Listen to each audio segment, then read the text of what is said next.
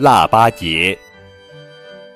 在我国的古代，将十二月祭祀众神称为腊，所以将农历十二月叫腊月。而每年的农历十二月初八是我国民间的传统节日腊八节，俗称腊八。从先秦起，这一天人们会举行祭祀祖先和神灵、祈求丰收吉祥的传统活动。后来，随着社会的发展，我国一些地区衍生出喝腊八粥的习俗。相传，释迦牟尼是在这一天得道成佛的，所以有人就将腊八视为佛教徒的节日。每逢这一天，寺院就会煮粥供佛。而这个习俗也沿袭至今。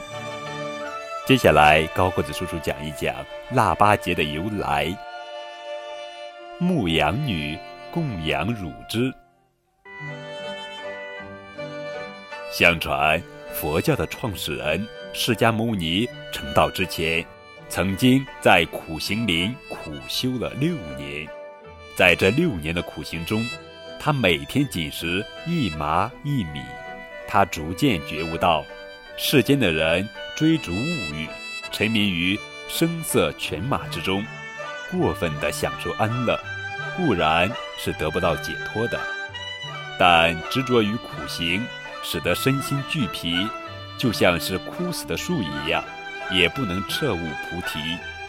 而最好的办法是将苦乐丢弃在两边，过那种既不苦也不乐的生活。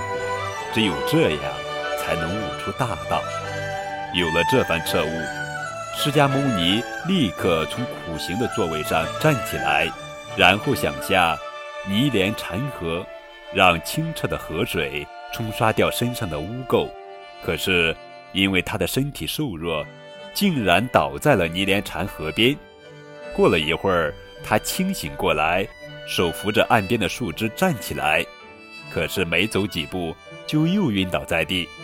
这时，河边有一个叫南陀波罗的牧女正在放牧。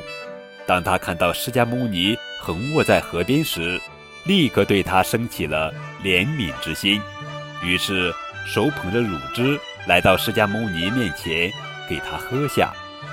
在释迦牟尼喝下乳汁的一瞬间，他立刻产生了一种五体通畅的感觉，渐渐的。也恢复了气力。